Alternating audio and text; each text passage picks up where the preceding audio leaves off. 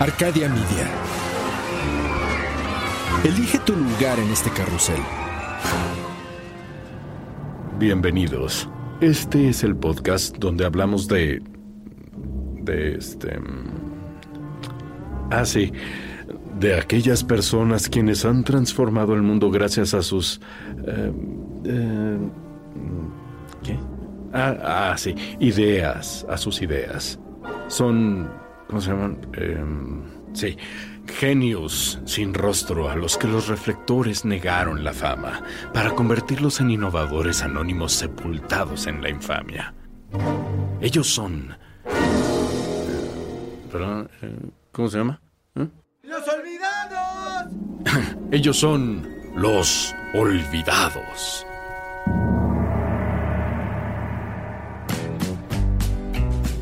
Durante la época de Navidad, cuando vivía con mis papás, me gustaba mucho leer a la luz de los foquitos del arbolito. La tenue luz y el intenso olor a pino le ayudaban a mi imaginación de niño a envolverme más en la historia. No recuerdo todos los libros que leí, pero uno que tengo muy marcado en la memoria es el de las dos torres, de la trilogía del Señor de los Anillos. Para mí, el pasaje donde Merry y Pippin están esperando a Bárbol y los demás Ents en su concilio para decidir si van a atacar Isengard, huele a pino. Era finales de noviembre o principios de diciembre cuando mis papás nos llevaban a escoger un pino natural para decorar en Navidad. Mi mamá los describía como esos que están llenos de animalitos y que hay que barrerle las hojas secas cada dos días. Había una sola regla para elegir el pino. Acuérdense que debe de quedar un espacio entre el techo de la sala y el pino para poder ponerle estrella, niños. En otras palabras, no podía ser muy alto. Yo, siendo el mayor de mis hermanos, les ponía una segunda regla. Teníamos que encontrar el pino que tuviera más olor a pino.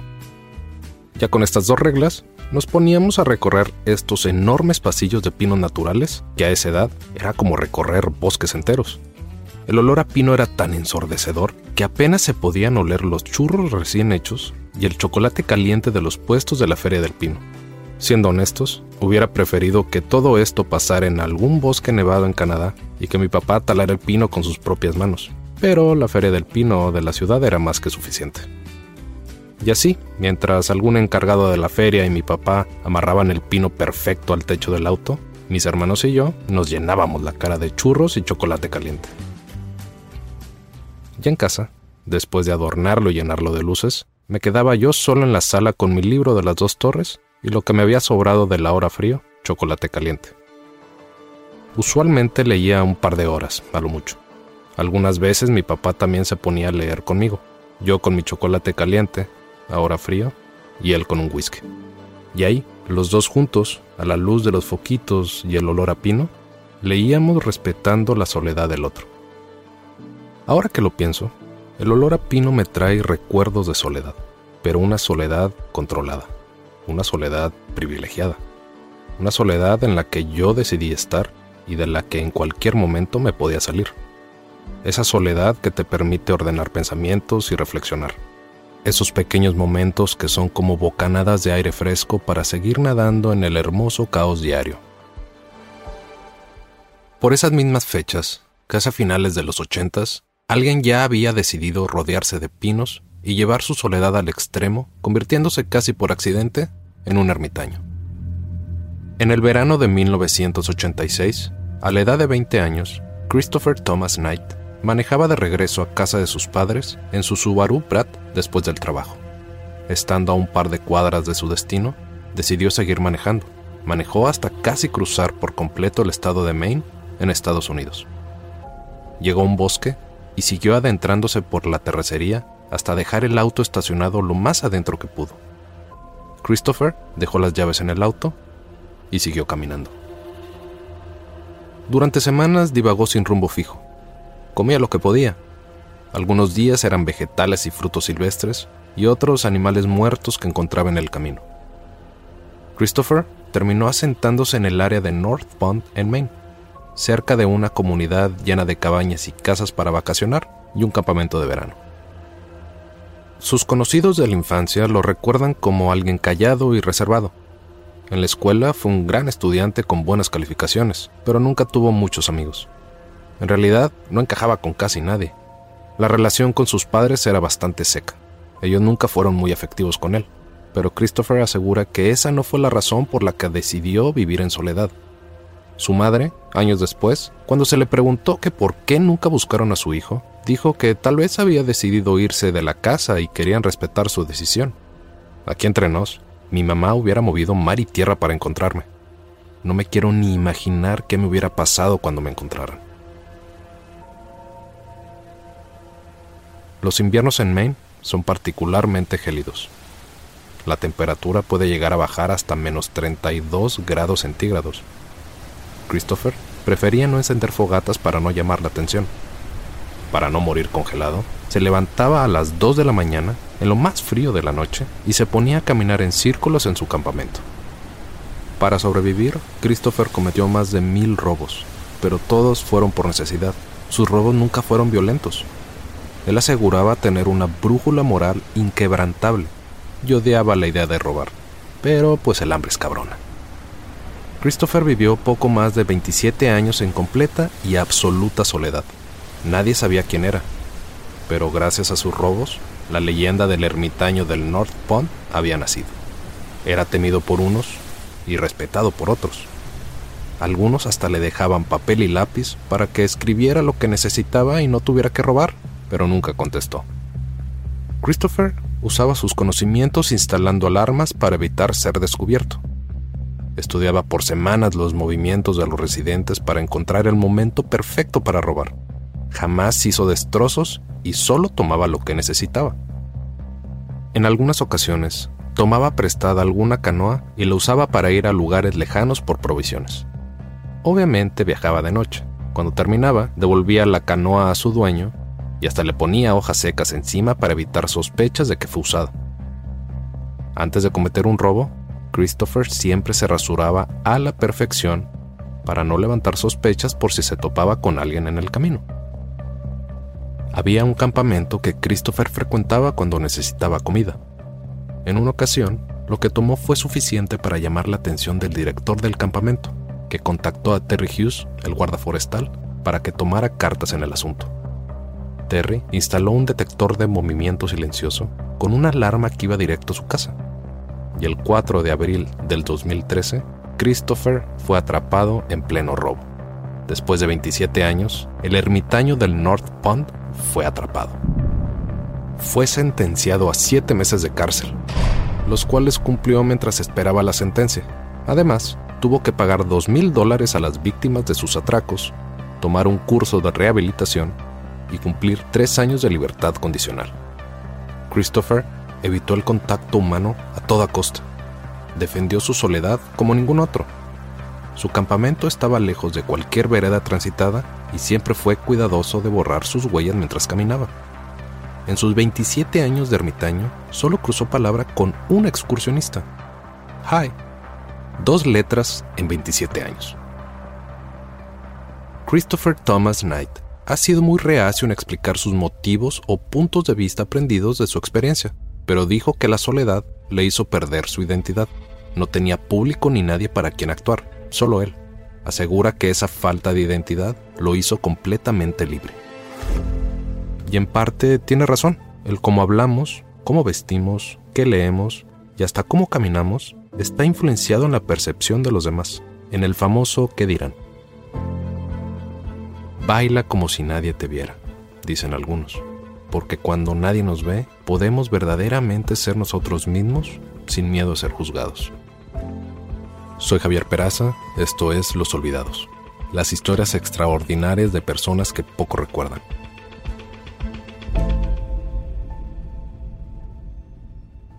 Solo hay tres cosas seguras en esta vida. La muerte, los impuestos y si eres canadiense, viviste a finales de los 1800 y tuviste algún invento que pudo cambiar de manera radical el rumbo de la humanidad, pues que vendas tu patente y que nunca nadie jamás te dé crédito por lo que hiciste. Algo parecido le sucedió a Matthew Evans y Henry Woodward. Una noche a mediados de 1873, Evans y Woodward finalmente lograron hacer funcionar su experimento. Este era muy sencillo dentro de un tubo de vidrio, colocaron un filamento de carbón conectado a una corriente eléctrica. con mucho cuidado, sacaron todo el aire del tubo y lo llenaron de nitrógeno para luego cerrarlo herméticamente. Cuando hicieron pasar electricidad por el filamento, este se encendió de un vivo color rojo que disminuyó hasta llegar a un blanco cegador que iluminó toda la habitación en la que estaban. Estos dos genios habían inventado la primera bombilla eléctrica funcional. Convencidos de que su nuevo invento podría cambiar el rumbo de la humanidad, o al menos permitir que la gente pudiese leer por las noches sin el riesgo de provocar un incendio más con una vela, decidieron solicitar una patente a finales de julio de 1874. Evans era dueño de un pequeño hotel y Woodward era un estudiante de medicina cuando, unos días después, se les otorgó el certificado de patente canadiense número 3738. Muy pocos le prestaron atención a este par. Incluso algunos se burlaron diciendo que solo dedicaban su tiempo a hacer inventos inútiles. Luz dentro de un frasco de vidrio. No sean ridículos, ya tenemos velas y lámparas de queroseno. Eso es tecnología de punta, les decían algunos. ¿Qué? Esto es como un juguete para niños, les decían otros.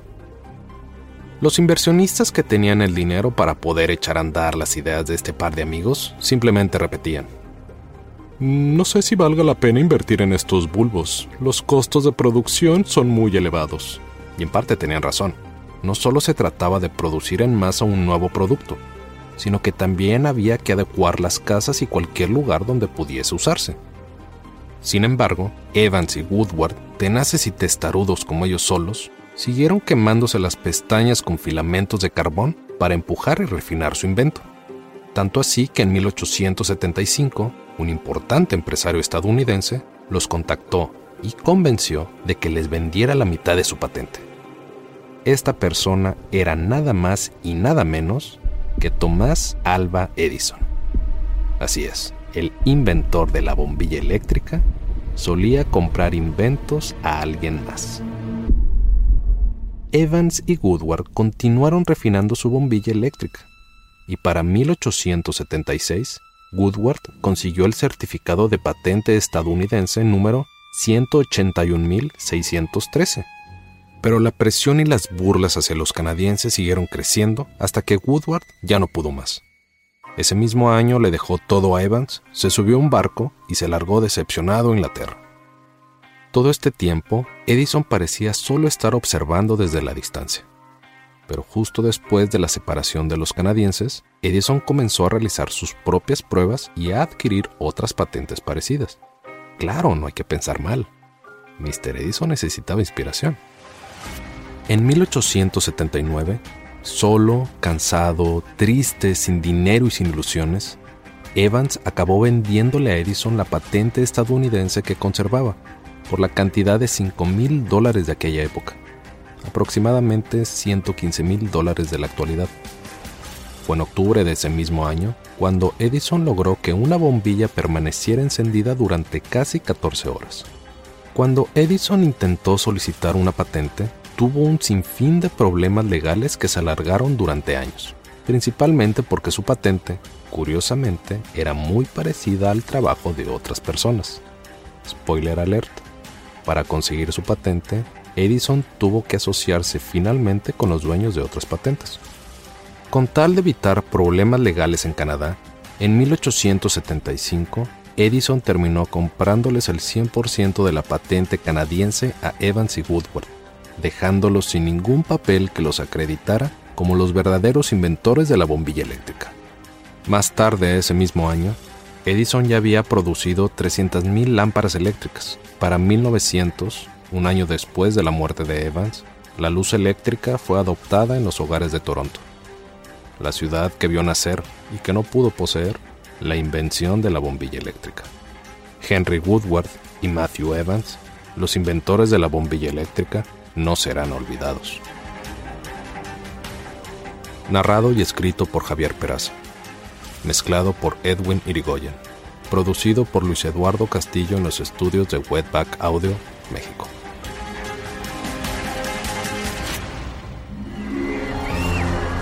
Arcadia Media.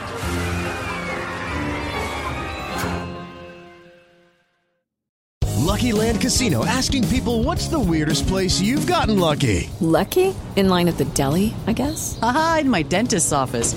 More than once, actually. Do I have to say? Yes, you do. In the car before my kids' PTA meeting. Really? Yes. Excuse me, what's the weirdest place you've gotten lucky? I never win and tell. Well, there you have it. You can get lucky anywhere playing at LuckyLandSlots.com. Play for free right now. Are you feeling lucky? No purchase necessary. Void where prohibited by law. 18 plus. Terms and conditions apply. See website for details.